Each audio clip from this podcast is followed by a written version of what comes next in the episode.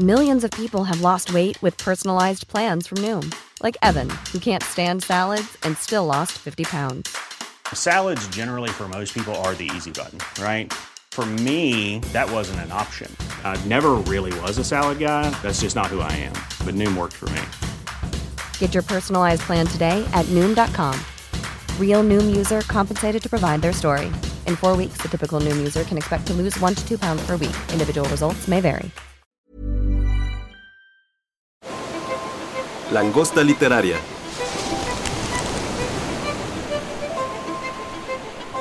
Hola, ¿qué tal? Les damos la bienvenida a todas las personas que escuchan este nuevo podcast de La Langosta Literaria, un capítulo más de este espacio para la literatura. Mi nombre es Eduardo Flores, soy editor del sello Debate aquí en la editorial. Y la verdad es que hoy estoy muy contento porque tenemos eh, dos grandes invitados. Sin duda estamos muy contentos de haber podido publicar este libro del que les vamos a platicar ahora y más platicar con el autor que tiene pues sin duda mucho que platicarnos acerca del libro, de su vida misma. Entonces pues les doy la más cordial bienvenida primero a Brony, Bronislao Zachber, como lo conocemos Brony de cariño.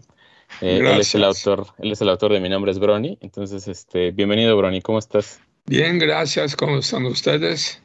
Todo bien, todo perfecto. Qué bueno, qué bueno. Y, y bueno, también nos acompaña aquí Yael Siman. Ella es este, profesora e investigadora del Departamento de Sociales en la Ibero. Eh, ella también apoyó mucho en el desarrollo de este libro y pues también está acá para platicar con nosotros. Bienvenida, Yael. ¿Cómo estás? Muchas gracias, Lalo. Bueno, pues la verdad es que ya, ya nos surge empezar a platicar de, de, esto. La verdad es que, como les digo, estoy muy contento de que pudimos publicar esto. Eh, este libro, pues, es el relato estremecedor de un niño judío que sobrevivió al holocausto del gueto de Lodz. Brony, justamente cuando era niño, pues, vivió lamentablemente esto, pero afortunadamente, pues, pudo salir eh, y tenemos ahora, pues, este documento para saber cómo vivió esos años y cómo ha vivido su vida después de eso. Entonces, Brony, justo quería preguntarte ¿Cómo te sientes de que ya está publicada tus memorias, de que está saliendo ya tu libro? Y también si nos puedes ir platicando un poco qué vamos a encontrar en él. Bueno, me siento muy feliz de finalmente, después de tanto tiempo en pensarlo, logré escribirlo con la ayuda de Jael y que lograron publicarlo y ver mis memorias, lo que siempre he tenido en la cabeza, en papel, ha sido un gran, una gran felicidad para mí. Y cuéntanos un poco, Brony, este, digo, es, es muy claro el, eh, lo que vamos a encontrar en general, pero tú platícanos un poco de cómo viviste esos primeros años de tu vida, de cómo empezaste tu vida en el holocausto, qué había ahí, cómo te sentías. Cuéntanos un poco de eso y vamos avanzando a lo largo de tu vida. Mira, mi, mis primeros años de mi vida, yo los recuerdo como unos años muy felices. Yo era hijo único, nieto único y no me faltaba nada. Mis padres eran de la clase media, pero siempre tenía en la casa, nunca faltaba comida, ni me faltaban juguetes, tenía mis amiguitos. Y la verdad sí disfrutaba yo como un niño la vida. El primero de septiembre de 1939, cuando los alemanes invaden Polonia y el día 6 de septiembre de este año llegan a Lodz, mi ciudad natal, todo eso se acabó de un momento a otro. Y toda mi vida, que estaba tan, tan buena, tan, tan feliz, se acabó. Empezó la guerra y en Lodz empiezan las persecuciones a los judíos. Primera cosa que hacen los alemanes, nos hacen poner una estrella amarilla con la palabra ayude y es el primer momento que siento que por alguna razón que entonces no entendía me están diferenciando de otras personas, de mis amiguitos polacos. Este encuentro con la realidad fue bastante difícil y muy duro. Le preguntaba a mis padres, bueno, no soy el mismo niño que hace una semana o un mes. ¿Por qué tengo que ser diferente? Su contestación fue, no es que tienes que ser diferente, tú sigues siendo el mismo niño y tienes la misma familia, pero los alemanes que ya están dominando a Polonia y están imponiendo sus leyes, quieren diferenciarte. Contra eso no se puede hacer nada, tenemos que obedecer, porque si no tenemos peligro de que nos agarren en la calle, nos maltraten o hasta nos matan. Entonces ahí termina mi niñez feliz, mi infancia feliz, y empiezan cinco años de sufrimientos. Tenemos que entrar al gueto, pasamos hambre, frío, falta de medicamentos y tenemos que estar trabajando para los alemanes. Se crean muchos talleres y fábricas dentro del gueto. Los alemanes traen las materias primas y nos dicen qué es lo que tenemos que hacer. Oye, Brony, y ahora que platicabas que sí sentiste un cambio, pues cuando los encerraron y, pero tú, ya entendías qué estaba pasando, eh, o sea, ¿en qué momento te diste cuenta de, lo que había alrededor en el mundo, de todo, pues esta masacre que se estaba dando hacia las personas? ¿Cuándo tú te diste cuenta de esto? De que fue más consciente de ti, en ti, lo que estaba pasando en el mundo. Bueno, al principio no me daba cuenta porque seguían en nuestro departamento con mis padres, mi hermanito menor, y no sentía mucho cambio, pero a medida que pasaba el tiempo, primero la estrella María que teníamos que usar, después nos prohíben subir al transporte público, a los tranvías, únicamente podemos subir al último vagón. Tenemos que ceder el paso en la banqueta a cualquier alemán que viene en sentido contrario.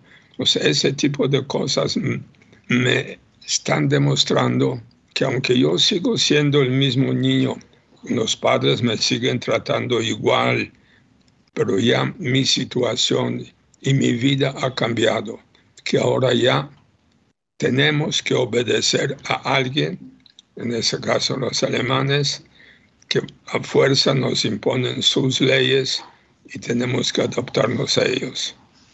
Hoy ya empezando pues tu vida en el gueto, platícanos un poco cómo era tu día a día, qué hacías ahí, eh, qué hacían tus papás, tu hermano, qué era el día a día para ti ahí. Bueno, mis padres desde el principio que entraron, como todo el mundo, los adultos, tenían que trabajar en uno de los talleres o fábricas que se crearon con este fin.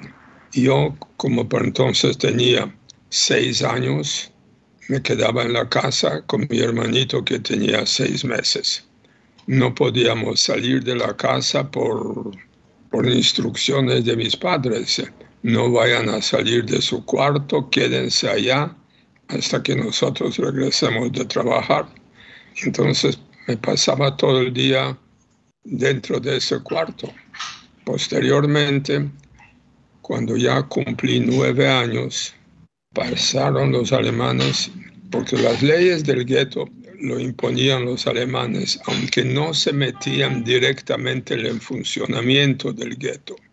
Daban las órdenes al Judenrat, que era el gobierno judío del gueto, quien ejecutaba todo. Entonces una de las órdenes era que toda persona mayor de nueve años y menor de 65 tenía que trabajar para ser productiva. Si no, corría el peligro de ser llevada a los transportes que teóricamente iban a otros lugares de trabajo, pero después de la guerra supimos que iban a campos de exterminio como Auschwitz. Y aparte, tenía, al, trabajar, tenías derecho a un cupón para la, poca comida que te daban. Antes de eso, mis padres tenían dos cupones para ellos, con lo que comíamos los cuatro.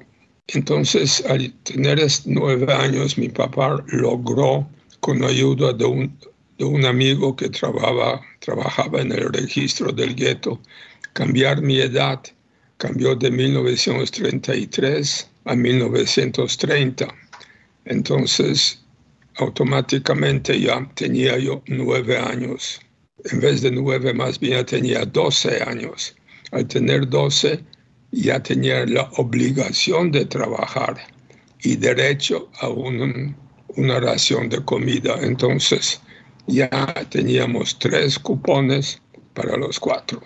Y teóricamente en las evacuaciones y los transportes que iban los alemanes, los que trabajábamos, no éramos los primeros en ir, aunque también de repente hacían redadas en la calle, a quien se les antojaba lo agarraban, los llevaban a la estación de ferrocarril y se iban.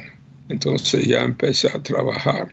Entonces mi día cambió, me iba en la mañana a trabajar y regresaba ya en la tarde. Mi mamá por casualidad trabajaba en la misma fábrica, aunque otro departamento, y entonces me iba con ella y regresaba con ella. Mi papá iba por su lado porque trabajaba en otra fábrica y a mi hermanito lo, dejábamos encerrado en el cuarto. Nunca sabíamos si lo íbamos a encontrar al regresar o no, porque repentinamente había redadas aunque no directamente con los alemanes, pero bajo órdenes de los alemanes, lo ejecutaba la policía judía del gueto, subía a los departamentos y a la gente que encontraban, los sacaba de ahí, los bajaba a la calle, donde los alemanes decidían qué hacer con ellos. Si hubieran entrado y encontrado a mi hermanito, se lo hubieran llevado y automáticamente se lo hubieran llevado a los transportes. Pero por suerte siempre salíamos y regresábamos y él estaba ahí. Oye, Bruni, y bueno, la verdad es que está toda esta crueldad que viviste, toda esta miseria, cuando lees libro, pues sí, te, te duelen muchas cosas, pero la verdad es que algo que yo valoro mucho de tu relato es que también hay una, una luminosidad muy bonita eh, cuando tú hablas de tu familia creo que es muy padre entender todo lo que tú viviste ahí, pero también cómo pudiste sobrevivir gracias al cariño y al cuidado de tus padres eh, y los sacrificios que hicieron. También me gustaría mucho que platicaras un poco cómo era, eh, pues eso, cómo hacían tus padres para cuidarlos a ti y a tu hermano, que nos cuentes un poco de esos sacrificios que a lo mejor tú no te das cuenta en ese momento, pero bueno, platicas en tu libro que después valoras así increíble, ¿no? Que sí sabes que gracias a todo lo que hicieron ellos, pues pudiste sobrevivir a toda esta miseria. Sí, lo más probable que en aquel momento no me daba cuenta exactamente de los sacrificios, pero sí me daba cuenta que ellos de su ración de comida quitaban una parte para dárselos a mi hermano y a mí. Bueno, y mi hermano era muy chico para decir algo, pero yo de repente decía, oye, pero esa comida es tuya. Y la contestación siempre fue, sí, pero nosotros ya crecimos y ustedes están creciendo y deben alimentarse más de lo, de lo que están alimentando, que nunca era suficiente, pero de lo poco nos daban más a nosotros. Y ese tipo de sacrificios y cuidados de estar pendiente de nosotros. Entonces yo creo que esto me daba a mí mucha fuerza de sentir este amor y esta preocupación que tenían ellos por nosotros. Y eso pues me ayudó a sobrevivir. Más también muchas cosas era suerte, pero básicamente era el amor y siempre la idea de somos una familia de cuatro, tenemos que cuidarnos, tenemos que estar juntos. Y logramos así llegar al día de la liberación. Pasamos justamente a eso, Brony. ¿Nos puedes platicar un poco cómo fue ese día? Si antes ya habían escuchado algo que, que probablemente ya se iba a dar la liberación o si fue sorpresivo, qué fue lo primero que sintieron cuando salieron y también en qué momento se dieron cuenta de que en serio ya se había acabado eso. Bueno, no sabíamos mucho lo que pasaba en el mundo exterior fuera del gueto de Lodz. Era un gueto muy hermético, nunca llegaban noticias de lo que estaba pasando. A la gente se llevaban hasta después de la liberación, supimos por los noticieros y documentales que pasaron los rusos, que eran los campos de exterminio pero mientras estábamos ahí no sabíamos a dónde iba la gente. Pero cuando ya los últimos días, después del 15 de enero, para decir algo, empezamos a oír a distancia bombardeos, tiros, Entonces la gente empezó a, comentar, parece que las tropas rusas y polacas se están acercando y nos van a liberar. Tres noches antes de la liberación, porque para entonces en el gueto éramos 877 personas con vida de los 250 mil que pasaron por ese gueto. Y entonces esta noche, los pocos que estábamos, corrimos dentro del gueto que nunca quitaron las cercas. O sea, era una ciudad fantasma. No había nadie, pero ahí estaba todo. Entonces todos corrieron donde se les ocurrió para esconderse. Nosotros cuatro, con otra familia, amigo de mi papá, corrimos hasta que decidieron mi papá y ese señor, mira, en, este, en, este, en esta casita hay un sótano que nos podemos esconder. Y ahí nos metimos. Y ahí pasamos tres días y tres noches. Ahí sí, completamente sin, sin comida y prácticamente sin agua, porque ahí fuimos a escondernos, no sabíamos por cuánto tiempo. Al tercer día en la mañana empezamos a oír gritos en la calle, ya somos libres, ya somos libres, salgan, salgan. Los alemanes usaban cualquier truco posible y muchos de ellos hablaban polaco. Entonces pensamos, ¿será verdad o será un truco? Pues no podíamos estar así. Mi papá y su amigo se asomaron por una ventana y salieron a la calle y vieron que efectivamente los que estaban gritando eso eran otros de los 877 que estábamos concentrados. Entraron, nos dijeron a mi mamá, a mí y el Señor a su esposa, a su hijo, ya somos libres, vengan, vamos a salir. Salimos a la calle, había mucha gente saliendo, bueno, ni tanta, pero saliendo de sus escondites y todo el mundo gritando, llorando, abrazándose, ya somos libres, ya logramos sobrevivir. La reacción mía fue, me desmayé. No sé si fue por tanta emoción, la acumulación de tantos años de miedo, hambre y todo, y la idea de estar libre, como que me quise desconectar de mi pasado. Lo próximo que supe era invierno mi papá me estaba frotando nieve en la cara. Me desperté, recuperé pues, estamos libres. Ya vamos a empezar una nueva vida. Y así empezó otra época de mi vida, mucho más feliz de la que terminó. Es lindo escucharlo, Brony, como justamente te das cuenta de que ya empezaba algo nuevo, ¿no? Es bastante bello y esperanzador de repente que ustedes digan, ya se acabó, ya nos vamos de aquí también. A lo largo del libro, pues ya las personas que, que lo lean, pues verán tus aventuras de, de, cómo saliste de Polonia, de cómo estuviste en distintos países, en Estados Unidos, en Francia, en Venezuela y hasta que llegas a México. Sí. Eh, creo que eso también faltó que lo, lo, dijéramos un poco al principio, pero bueno, justo Brony es muy cercano a nosotros porque vive acá, vive acá en la Ciudad de México. Él tiene una pastelería para diabéticos en la colonia del Valle. Y fíjate que eso a mí me parece también muy importante que lo platiquemos porque a veces no sabemos la historia de las otras personas que nos rodean, con las que no tenemos comunicación. Y yo justo pensaba, imagínate cuando vas a comprar un pastel y no sabes todo lo que vivió Brony, todo lo que sufrió y, y, para que esté ahí frente a ti, ¿no?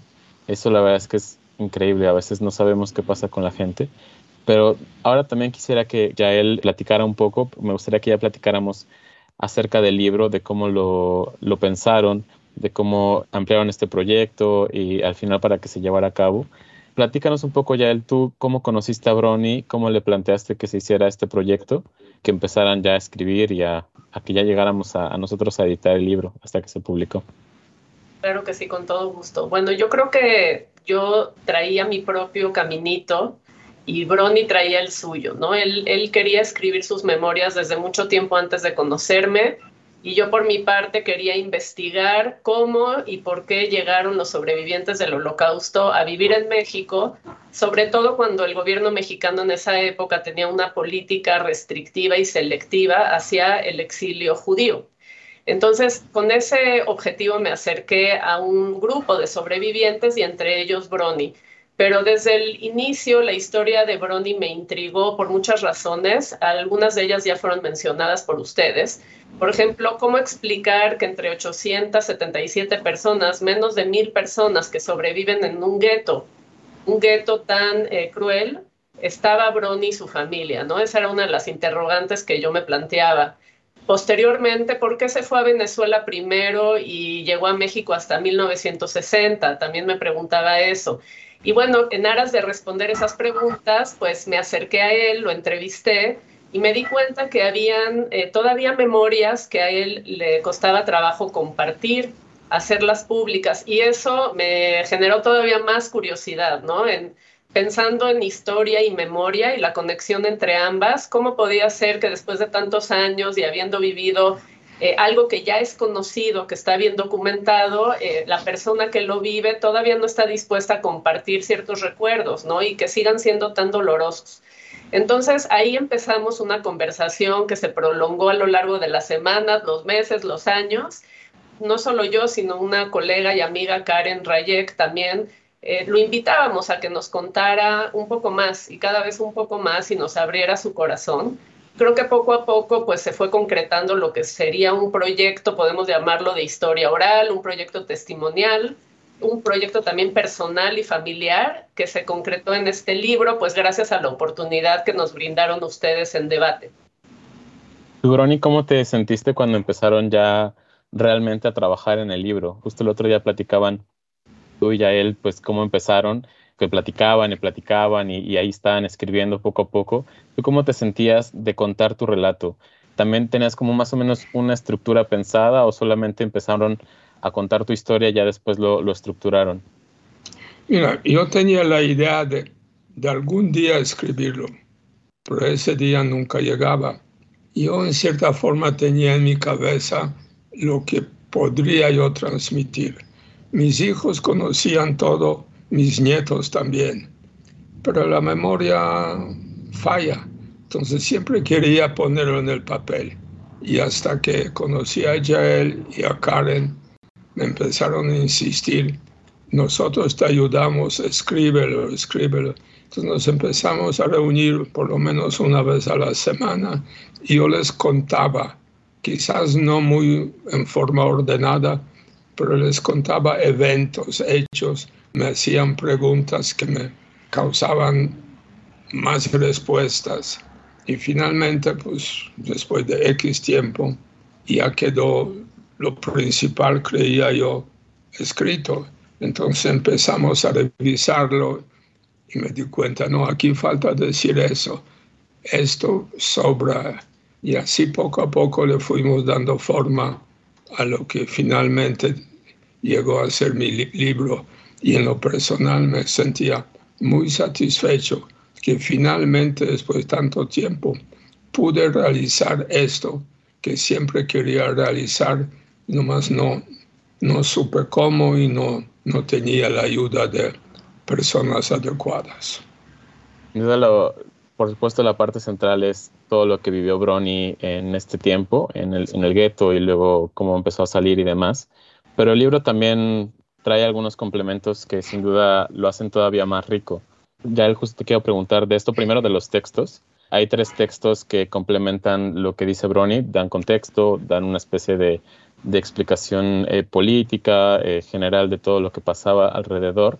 Y también quiero que platiquemos ahorita de las fotos, tanto Brony como tú. Quiero que me platiquen de, estos, de estas fotos que podemos eh, ver en el libro, pero platícame primero de los textos, Yael.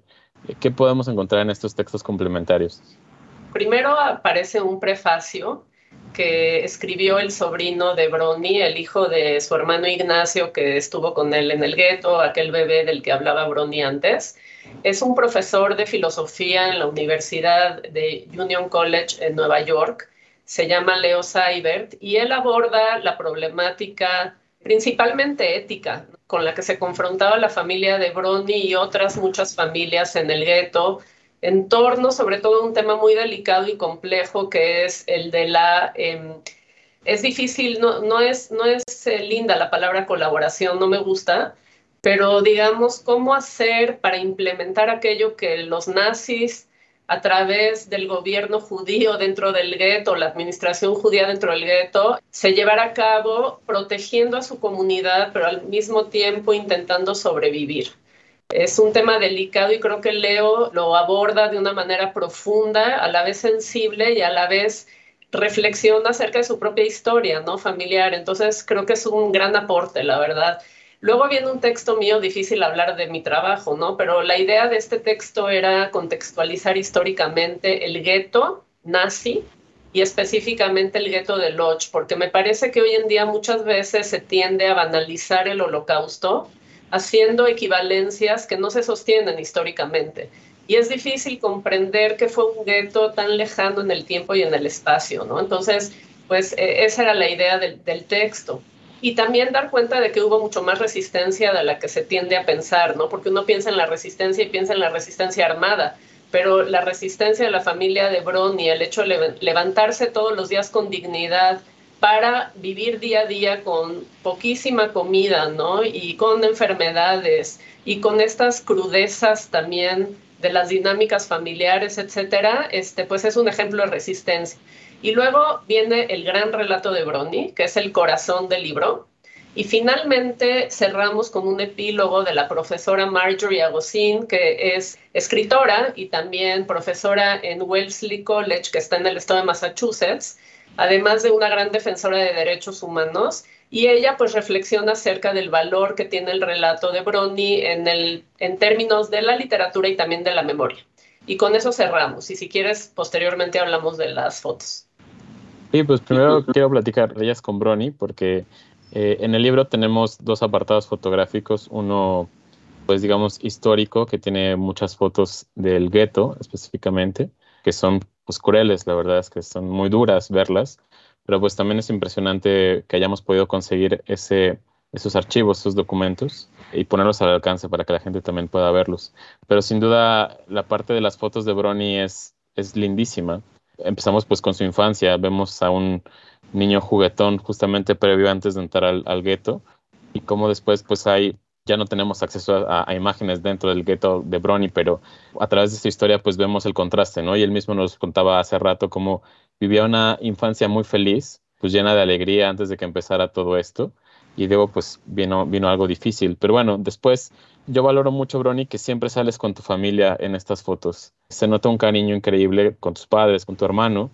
Y luego al final, algo que también me gusta es cómo también compartiste con tu familia una ida a Polonia, que regresaste y, y pues también viste ahí una placa con tu nombre, los lugares donde creciste. También cuéntanos cómo fue esa visita a, a Polonia después de tantos años y también compartiéndola con, pues, con alguien que querías, que, pues, es tu familia, ¿no? cuando abandonamos Polonia en 1946, yo estaba seguro que nunca iba a regresar a Polonia. Pero el destino fue diferente. En el año 1954, creo, bueno, por ahí, eh, hicieron en, en Lodz conmemoración de la liquidación del gueto de Lodz, que fue en agosto de 1944 fue la liquidación oficial del gueto, que según los alemanes, en esta fecha, el gueto de Litzmannstadt, que así le pusieron Lodz, dejó de existir. Nunca mencionan que sobrevivimos 877 personas. Entonces el gobierno de Lodz hizo una conmemoración de esa fecha y a las personas que pudieron localizar lo invitaban a participar en este evento. Pues yo de momento no pensaba ir, no quería ir, quizás por los recuerdos, quizás por el miedo que me iba a traer eso, pero por insistencia de, de mi señora y de mis hijos decidí ir. Y fui y me acompañó en esa ocasión mi hijo. Llegamos a Lodge, fue una impresión muy dura para mí llegar, porque además fui desde México, fui a Alemania donde estaba mi sobrino Leo, el que escribe en el libro, estaba dando clase en la Universidad de Leipzig y con él fuimos a Varsovia, donde me encontré con un primo hermano mío cuyos padres emigraron a Palestina antes de la guerra. Él nació ya en Israel y quería ir también a conocer sus raíces. Y no se fui por mi hijo, nos encontramos ahí, llegó él con tres de sus hijos y ya juntos fuimos a Lodge. Llegamos ahí, me dicen, bueno, eran las tres de la tarde, cuatro de la tarde, no sé, ¿qué quieres hacer? Pues quiero ir a ver mi, mi casa, lo que era mi casa antes de la guerra. Bueno, ¿y cómo vamos a ir? Nomás que me digan por dónde es la calle principal y yo ya voy a encontrar el camino. Efectivamente así fue, llegamos, llegamos al, al edificio, entramos al patio y sale un señor polaco, bigotón. Oigan, como los puros jóvenes, oigan ustedes jóvenes, ¿qué hacen acá?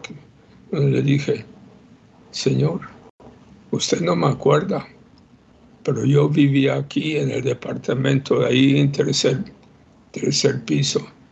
El hombre se persignó y gritó, ¿de veras tú eres el hijo de la familia que estaba ahí? Sí, sí y tus papás y tus hermanitos, todos están bien.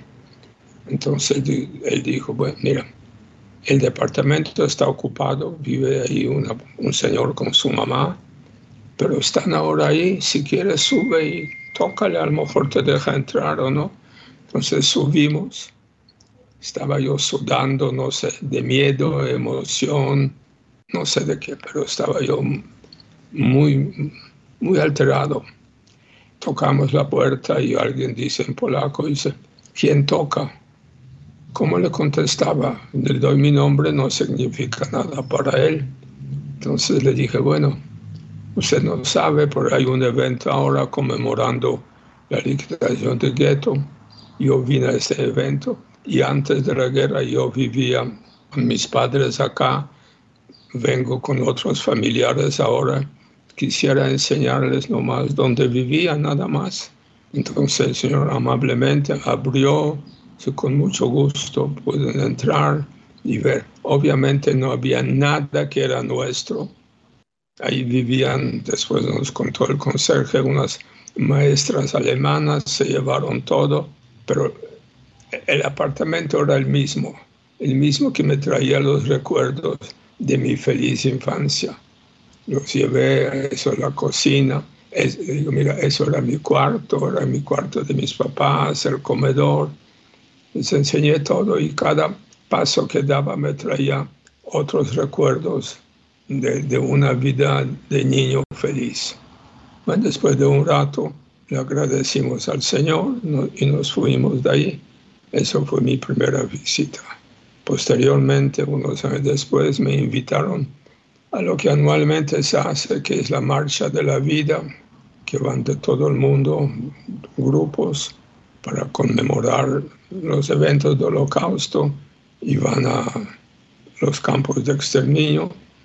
En México me invitaron, que siempre invitan a algún sobreviviente. En esa ocasión fui con mi señora, nos invitaron, fuimos ahí y en aquel momento, aquella vez, parte de lo que te enseñan, te llevan, nos llevaron al cementerio de Lodge. Y en el cementerio, contra una pared, estaban nueve fosas ya medio llenas, que era lo que quedaba de las nueve tumbas que cavaron los alemanes para matarnos ahí tres días antes de la liberación. Fue otra emoción. Un nieto que estaba conmigo también ahí dice, Fíjate, si tú estarías ahí, yo no estaría acá. Con esas palabras creo que resumió todo. Entonces fue otra visita. Posteriormente fue también mi hijo y el nieto. Posteriormente volví a ir con mi hija y, sus hijos. Y cada vez que iba me traía otros recuerdos, pero cada vez era más fácil absorberlos y, y, estar allá y no estar pensando en lo terrible que fue, sino lo, lo bueno, lo feliz que estaba yo de niño allá. Eso, es muy bello, Brony, lo que dices, ¿eh? de que recordabas lo, hermoso y tu infancia y la felicidad que vivías me estremece mucho escucharte. O sea, cuando leía el libro, pues sí, había mucho dolor eh, en cada página. Pero insisto, también hay mucha luminosidad por, por todo esto que platicas, ¿no? Y también sí es un libro que condena algo, porque sin duda todo esto que pasó es muy condenable y, y es importante también que se hable de eso para que no vuelva a repetirse. Pero también es un libro muy celebratorio, o sea, decir, esta es tu vida, que afortunadamente podemos conocerte y también saber lo que viviste y pensar pues que todo lo que hiciste para que nosotros ahora pudiéramos conocer tu historia es la verdad es que muy reconocible. Y, y, como tú decías el otro día hay muchos factores que se juntaron para que tú pudieras sobrevivir y eso lo celebramos la verdad. Estamos muy contentos de que hayamos podido conocer y que estés publicando este libro con nosotros. Ya para ir cerrando un poco eh, Yael, quiero que nos cuentes brevemente de las fotos, porque también no quiero que quede este tema pendiente, porque la verdad es que es una anécdota importante que, que se mencione. Pero igual para ir cerrando, platícanos un poco, ¿tú qué sientes de que salga este libro y cómo lo recomendarías a la gente? ¿Qué puede encontrar la gente en, en este libro? Respondo primero sobre las fotografías muy rápidamente y luego a tu segunda pregunta que es muy profunda. Las fotos básicamente se compone la colección que está ahí de tres archivos. El archivo familiar de Brony sería el primero. Eh, luego están las fotografías que están depositadas en el archivo del Museo Memorial del Holocausto en Washington, que provienen de diferentes lugares a su vez. Y luego están las fotografías del archivo del estado de Lodge. Entonces es realmente un esfuerzo global, micro y macro, ¿no? Diría yo. Eh, son muy emotivas las fotos de Brony por muchas razones.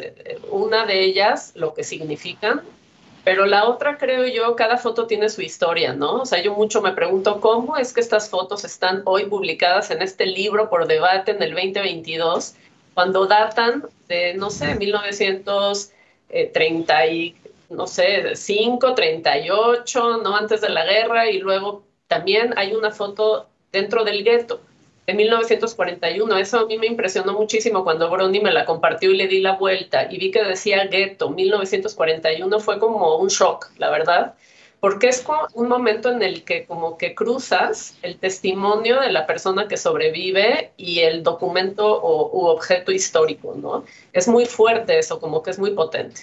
Y en relación a tu segunda pregunta, para no comerme el tiempo, ¿Por qué lo recomendaría yo? Bueno, primero por la historia de Brony, ¿no? que es una historia de sobrevivencia, como tú bien has dicho, Lalo, por un lado muy, muy dura, pero por el otro lado, pues un tono muy positivo, porque Brony es así, ¿no? Porque Brony está relatando su experiencia, transmitiéndonos mensajes positivos muy necesarios para la humanidad y también en nuestros tiempos, o especialmente en nuestros tiempos.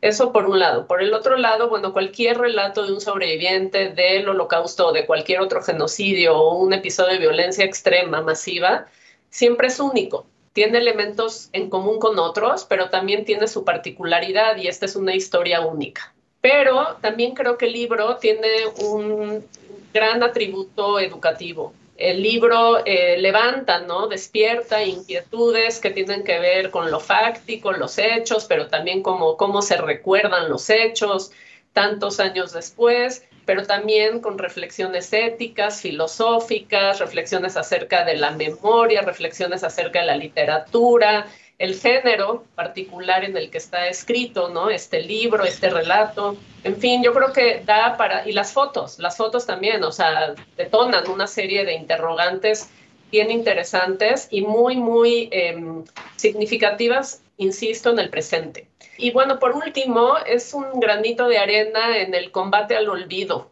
¿no? En la necesidad de recordar, de preservar la memoria, porque como bien dijo Marjorie en algún momento, lo que no se escribe no queda.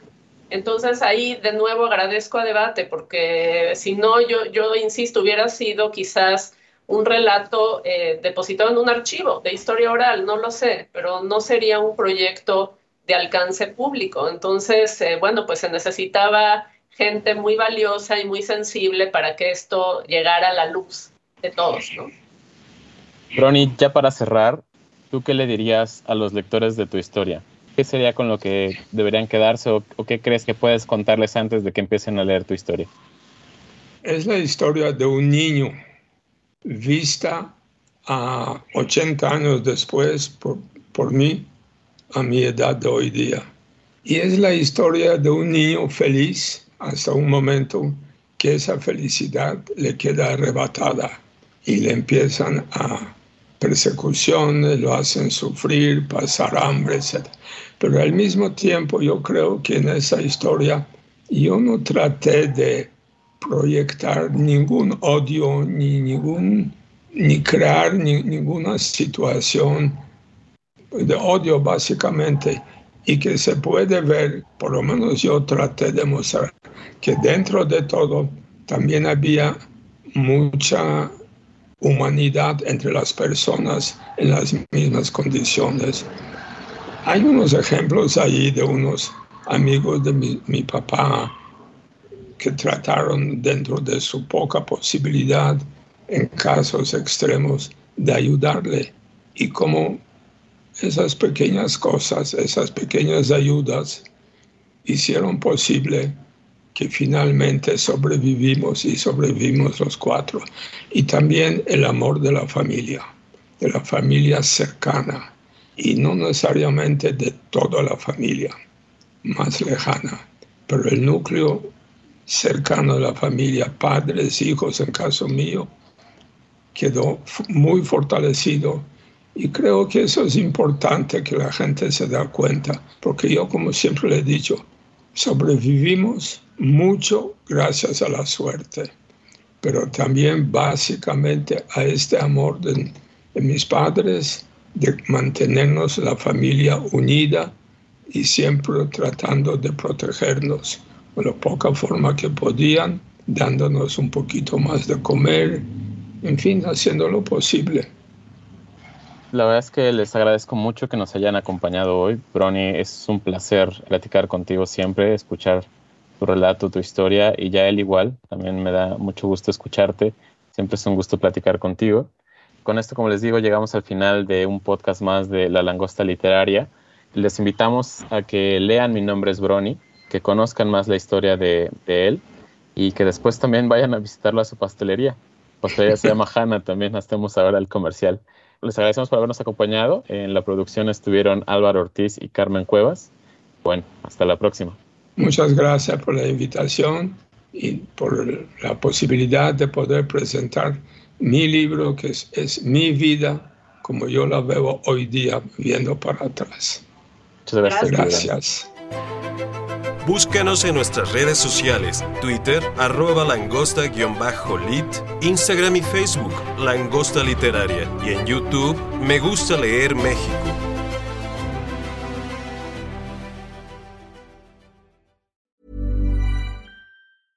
Hey folks, I'm Mark Marin from the WTF Podcast, and this episode is brought to you by Kleenex Ultra Soft Tissues your ally to help tackle your allergy symptoms this season. I love the change of seasons, but nobody loves pollen and all those other things floating in the air that make you sneeze during this nice weather. Kleenex Ultra Soft tissues are hypoallergenic and allergist approved. So fight back against watery eyes and runny noses without worrying about irritating your skin. For this allergy season, grab Kleenex and face allergies head on.